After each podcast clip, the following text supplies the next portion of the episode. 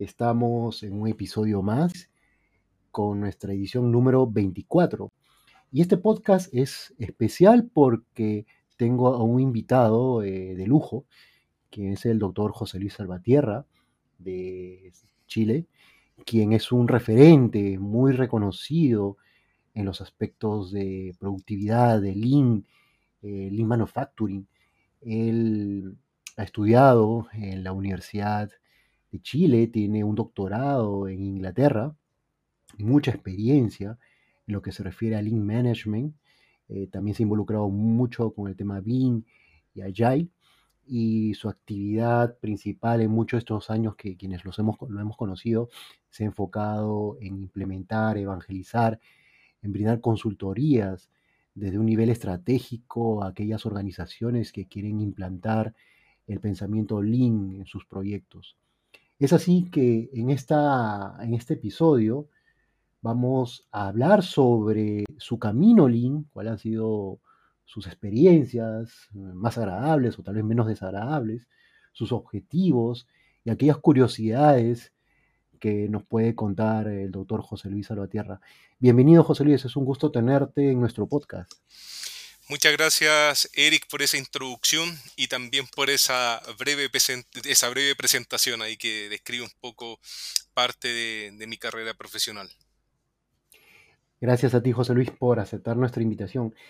Eh, lo que primero nos gustaría conocer, ¿cómo empezó tu historia con Lin?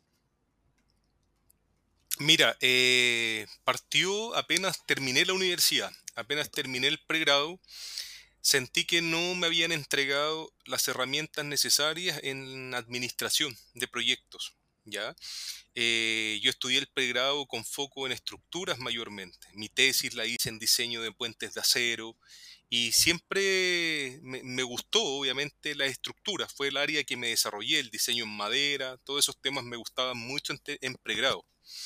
Pero llegó que salí de la universidad, del pregrado, y me di cuenta que había ahí una laguna, había algo que me faltaba.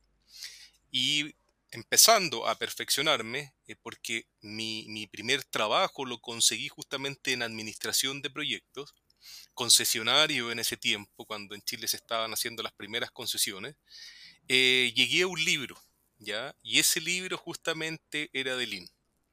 Y desde ahí surgió la, la, pasión, la chispa se encendió del conocimiento y decir, oye, acá hay algo que me interesa, algo que, que, lo veo que es un modelo que me va a ayudar a trabajar mejor, que tiene conexión con gestionar calidad, gestionar tiempo, gestionar recursos, porque Lean de cierta manera es multivariable, tú puedes aplicar este pensamiento, esta filosofía en distintas eh, dimensiones de los proyectos para hacerlos más exitosos. Inicialmente en planificación fue el foco que, que, me centré a la hora de ir estudiando y de irme perfeccionando en estos temas. Y comencé, bueno, a trabajar. Eh, trabajé mis dos primeros años eh, como asistente de oficina técnica, de un gerente técnico de la construcción de, la, de, la, de ferrovial en ese caso. Eh, y después de dos años aproximadamente surgió la oportunidad de comenzar a trabajar como docente. Trabajé como docente dos años y luego me fui a doctorar. Ya durante esos dos años eh, enseñé ramos eh, relacionados con la administración de proyectos, planificación, administración de proyectos, edificaciones y eso. Luego de eso me voy a doctorar y obviamente yo sabía que, que quería aprender más de Lean. Y me fui a aprender Lean a UK.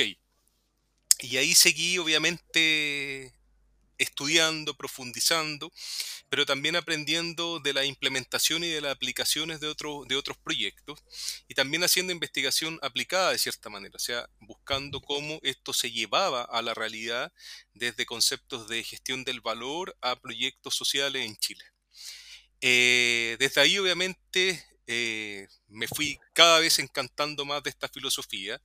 Eh, partí, obviamente, el primer año de doctorado es estudia solo, autónomo, y cuando encuentres que hay un, vacío en la literatura, un vacío a lo mejor en el entendimiento, algún concepto, alguna práctica, eliges tu tema para el doctorado.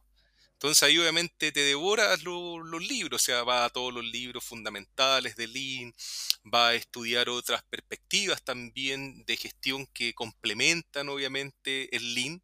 Lean ha recogido de muchos otros de, de muchos otros eh, aspectos, de otros factores también que se han incorporado en gestión de costos, gestión de calidad, eh, la mejora continua, ha ido aprendiendo y ha ido recolectando también eh, para llegar a generar un pensamiento, un sistema de producción esbelto, libre de desperdicio, eh, que se fue complementando incluso hasta del marketing en algún momento cuando tú vas conceptualizando el valor ya no de una perspectiva tan tangible y tan económica, sino que también desde una perspectiva más humana y más de la relación entre el producto el servicio con el cliente. Y luego llego nuevamente a Chile, comienzo a enseñar Lean, estoy trabajando dos años como docente investigador y ya posteriormente ya sentí que la docencia no era 100% lo mío. Si bien me gusta, me encanta enseñar y lo sigo haciendo hasta el día de hoy, eh, lo que no me gustaba mucho era pasar el día en una oficina y entre la sala de clase eh, postulando a proyectos, eh, publicando paper, sino que me gustaba también el contacto con los proyectos, estar más contacto con empresas y con compañías que obviamente tenían el interés de aplicar esto. ¿Ya? Y ahí comienzo a trabajar con Luis Fernando Alarcón, uno de los grandes, el, gran referente en Chile, obviamente, de estos temas, pero así también a nivel internacional. Y conformamos un grupo de empresas eh, constructoras que querían aplicar, obviamente, Lean, ¿cierto? Y aprender más de esto ya se conformó un grupo colaborativo a través de la Universidad Católica, eh, donde intentamos, ¿cierto?, investigar, aplicar y sacar aprendizaje compartido entre la experiencia de estas distintas empresas. ¿Ya? Eso fue eh, un trabajo muy cercano a la industria porque obviamente está en contacto permanente con ellos eh, y el conocimiento obviamente se empaquetaba y se difundía a través de investigación científica, donde aplicaba, donde tú tenías paper, tenías tesis, tenías una máquina de conocimiento que andaba para que fuéramos haciendo, aprendiendo, pero además investigando temas que todavía no estaban tan estudiados en línea. Luego de eso eh, me voy a trabajar un tiempo a Graña y Montero, ¿cierto? En ese tiempo Graña tenía una universidad eh, corporativa donde voy a trabajar como consultor a cargo del desarrollo de las temáticas Lean eh, para Perú y también para el grupo de empresas que conformaban Graña, ¿ya? Fue un paso corto, luego regreso a, a Chile, comienzo a trabajar en un centro de innovación, también aportando desde el desde, el punto de vista Lean en la gestión de los proyectos, eh, coordinando ahí un grupo de arquitectos, de ingenieros que tenían el desafío de construir eh, una torre en altura, en madera, eh, y así hasta que llego a la Universidad de Chile, donde actualmente trabajo como consultor, o sea, no como consultor, como docente y coordinador del área de construcción de ingeniería civil, y, y la otra parte de mi tiempo me dedico a la consultoría. Y en esa consultoría me ha tocado obviamente distintos sectores, no solo construcción. Eh, cuando tú ya entiendes obviamente y te haces experto en estos temas, eh, tú vas eh, ahí calibrando un poco el conocimiento para ver hacia dónde lo aplicas, pero Lean es transversal a cualquier negocio. Y así me ha tocado trabajar desde desde sectores de minería, de manufactura, de servicios, construcción, obviamente, eh, y tratando obviamente de desarrollar eh, este pensamiento productivo, que hoy día creo que más que Lean me gusta más llamarlo pensamiento productivo, porque en realidad es lo que es, nos enseña a ser más consciente del uso de los recursos, nos enseña a ser más consciente de ese cliente interno que depende de nosotros y nos ayuda también, creo, por sobre todo a ser mejores personas y mejores profesionales, a tener ojalá un trato más igualitario, libre de jerarquías, donde nos podamos comunicar, ¿cierto? Donde exista la confianza, el respeto mutuo, la comunicación y eso finalmente es lo que va creando una cultura productiva, una cultura donde las cosas se hacen, ¿cierto? Con menores recursos, pero también con menores esfuerzos. ¿Ya? Eso es un poco más o menos cómo se ha ido desarrollando mi carrera, Eric. Me parece interesante lo que comentaste acerca del pensamiento productivo, ya no tanto Lean, sino un pensamiento productivo, porque ya abarcan tal vez otras formas de, ver las cosas. Creo que esa, esas dos palabras van a, van a dar la hora después de esta, de este, de esta entrevista. Eh, en tu experiencia, en una empresa o en un proyecto en especial, ¿qué es lo que más recuerdas como algo positivo, como algo que te sentiste logrado y dijo, ok, aquí sí se vio esos resultados? A ver, creo que en cada proyecto uno eh, vive ambas, ambos lados, vives la parte como del éxito, pero también ves la parte del fracaso, porque Lean es algo que es muy idílico muchas veces. ¿Ya? Y que eh, obviamente una de, de las cosas fundamentales y de la esencia del Lean es esa mejora continua. Y va pasando que obviamente tú en procesos exitosos de desarrollo de, por ejemplo, eh, eh, trabajo en eventos Kaizen o aplicación de herramientas de planificación, vas logrando impactar los resultados del proyecto sin duda. Vas logrando tener éxito. Recuerdo, por ejemplo, cuando estuvimos trabajando en proyectos específicamente de minería eh, a través de otra consultora donde se comenzó a, a, trabajar en los modelos de productividad que, que eran bien iniciales para, para el sector de la minería. Donde había una visión más a largo plazo, donde se comenzó capacitando a lo alto ejecutivo, después a los mandos medios, implementando herramientas, haciéndole seguimiento, diseñando paneles, haciendo mediciones de productividad. Y eso sin duda generaba, generaba impactos positivos, generaba un trabajo en equipo, generaba obviamente tangibilizar el logro. ¿ya? Pero muchas veces eh, dentro de ese proceso te enfrentas también a la otra parte, que finalmente tiene que ver con que eh, por mucho, ¿cierto?, que pensemos en que la colaboración es clave, por mucho que pensemos en que somos un equipo y que tenemos que sacar adelante el proyecto, con objetivos compartidos, siempre hay un factor monetario que, que, de cierta manera a veces eh, marca un poco los proyectos y que a veces no se termina de, las mejores, de la mejor manera, ¿ya?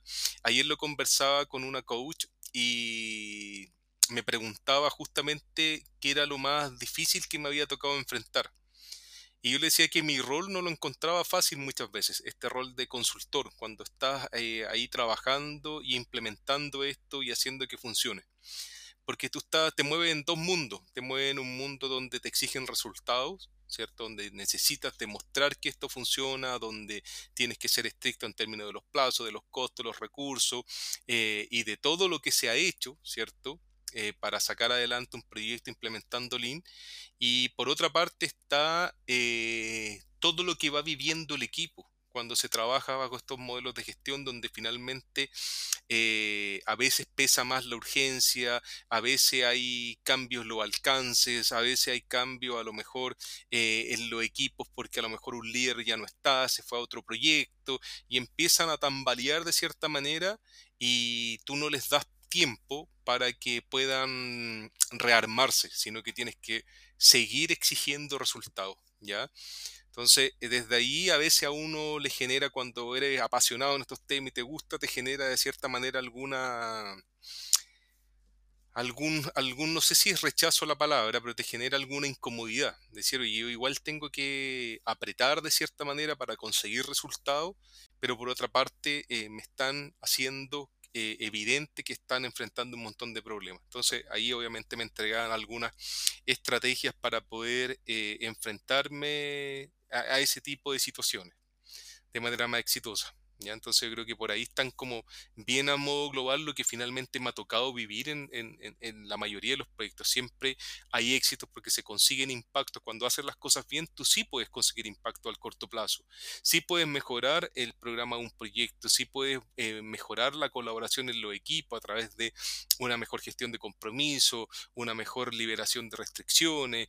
Puedes también... Eh, permitirles que sean capaces de visualizar dónde están las mayores oportunidades de mejora, que tengan además la oportunidad de participar de esa mejora, eh, implementando herramientas del tipo que sean, desde que tú partes mapeando un proceso de valor de negocio hasta que te va a los BSM de proceso, te va a buscar los desperdicios, va a mapear, va a mapear las actividades, te va a medir tiempo, implementa 5S. O sea, es bien... Eh, intensivo el trabajo que se hace en las empresas y eso sin duda logra resultados, pero creo que la, mayor dificultad es esa, es que de repente tú tienes que estar ahí con esa, con esa presión de, de que están en, la parte intermedia, ¿cierto? Está entre las direcciones de las empresas que quieren implementar esto y está en el grupo de trabajadores que también están demostrando a veces cierta incomodidad para trabajar bajo este pensamiento. A todos nos cuesta ser más productivo, un desafío que todos tenemos. Ya no nos levantamos todo el, todos los días de, con el mejor ánimo, nos levantamos todos los días con la mejor ganas de trabajar, con libre de problemas, sino que todos hoy día, todos todo nos enfrentamos a tener días productivos y otros no tanto. Y este sistema finalmente te, te obliga de cierta manera a que la productividad es parte esencial de tu, de tu trabajo, ¿ya? libre de desperdicio. Eh, en mi opinión, seguro eh, tú también tienes una, una perspectiva a menos en la región y en estos últimos años, sí se ha visto una difusión muy masiva del tema del Lean Construction, siendo más específico, con programas, conferencias, congresos, cursos y, y demás. Pero yo percibí o estoy percibiendo que se están yendo más por la parte muy práctica, o sea, lo que, lo que puede ser más fácil de entender lo que la gente realmente o el mercado busca, que es dame el tip, el ABC y para aplicar directamente. Pero al final parece que los resultados no están lográndose como el empresario o como estos mismos consultores se imaginaban. ¿Cómo es tu apreciación en estos últimos años acerca de la difusión lingua? ¿Es tu opinión? Sí, hay, hay un tema como, a ver, pasa que en Chile el Link Contraction parte eh, bien inicialmente, ¿eh? porque Luis Fernando conformó de cierta manera lo que era el IGLC, trabajó con Ballard en etapas muy tempranas, entonces Lean llegó a Chile ya inicios de los años 90, ¿ya? Hace, hace ya bastante tiempo, ¿ya? Y en ese momento, obviamente, era algo, algo desconocido, algo que todos querían saber de qué se trataba esto, eh, pero creo que hubo en ese tiempo una visión muy al corto plazo. Ya entonces las empresas entendieron que Lean era la panacea, que Lean era aplicarlo y que el día eh, al otro año ya iba a tener tu una, una, mejor rentabilidad, iba a tener tus utilidades mejoradas y todo. Y no es así. Lean es una apuesta a largo plazo eh, una apuesta estratégica, es una apuesta relacionada con el negocio. ¿Ya? Y eso te implica que tú no solamente apliques una herramienta Lean, sino que tienes que conectar un montón de otras herramientas estratégicas para mejorar el desempeño de una organización, donde uno de sus productos, sus servicios, el desarrollo de proyectos. Pero tienes que hacer una mirada más, más global, ya desde el área de recursos humanos, producción, logística, abastecimiento y todo lo que nos va a ayudar a hacer que nuestro negocio sea más rentable, porque si no, no seríamos negocio, no existiría obviamente un negocio si no buscamos una utilidad, una rentabilidad, lo que te permite obviamente pagarle el sueldo a tus trabajadores y también mantenerte en el mercado, ¿ya? Y tener, generar obviamente recursos y plata para el bolsillo. Entonces, esa, eh, esa primera experiencia creo que de cierta manera, eh, si bien entregó buenos resultados, generó que muchas empresas, al darse cuenta que esto era a largo plazo y más encima en un sector que por lo general ha sido más cortoplacista, eh, generó que bajaran las ganas, o sea, como que las ganas ya se fueron perdiendo, ¿ya?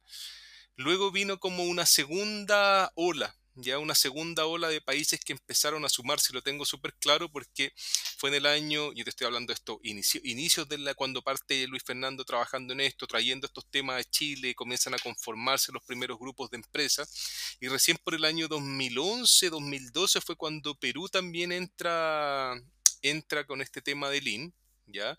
Eh, a muchos consultores chilenos les tocó ir a, a trabajar en los primeros proyectos en Lean eh, construction, ¿cierto? Para, para, poder enseñar y transferir el conocimiento que se había adquirido acá.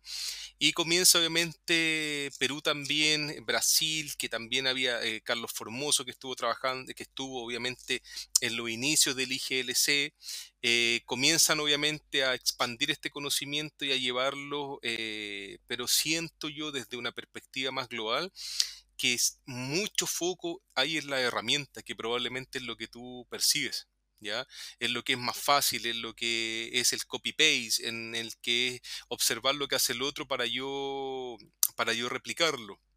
Y las mayores oportunidades creo que hoy día están en realmente demostrar que Lean existe para generar negocios eh, más exitosos. Eh, hoy día no hay negocio, no hay, no hay sector, yo creo que eh, no esté sometido a las presiones de que el aumento de los costos, los problemas con los transportes, los problemas de salud que nos pegaron hace, hace algunos años y que nos siguen pegando.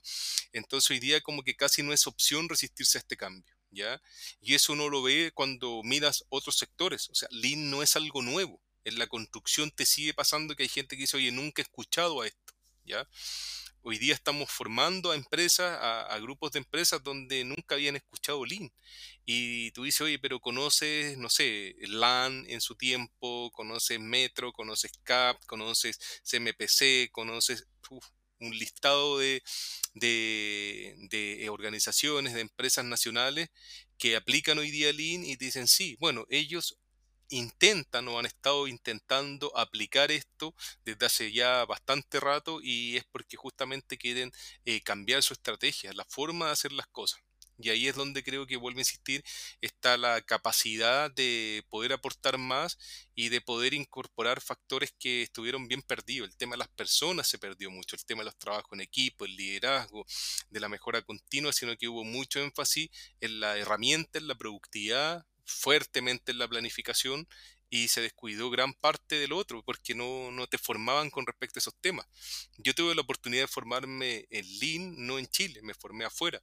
Por lo tanto, y, obviamente las ganas de aprender y de visitar empresas y de también eh, buscar empresas de otros rubros que aplicaban Lean y tratar de entender qué hacían y preguntar a los trabajadores, me permitió desarrollar una perspectiva más global de Lean pero yo recuerdo los cursos de la universidad o los programas de Lean y eran muy reducidos, o sea, un curso de Lean de repente 12 horas, 16 horas, y yo tengo programas que duran 80 horas y me quedo corto a veces de todo lo que les puede enseñar, porque es mucho lo que puedes ver, o sea, con cada, con cada dimensión tiene un mundo por, por, por aprender.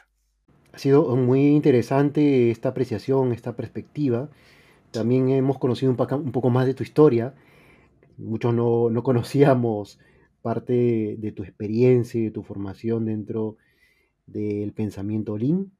Eh, creo que el aporte que nos brindas, la, la, perspectiva de lo que está sucediendo en la región y cómo se han tomado las cosas, nos va a servir, nos va a ayudar mucho a reflexionar, como siempre, como en tus cursos que siempre nos impartías y en todas las experiencias y las recomendaciones que nos daba.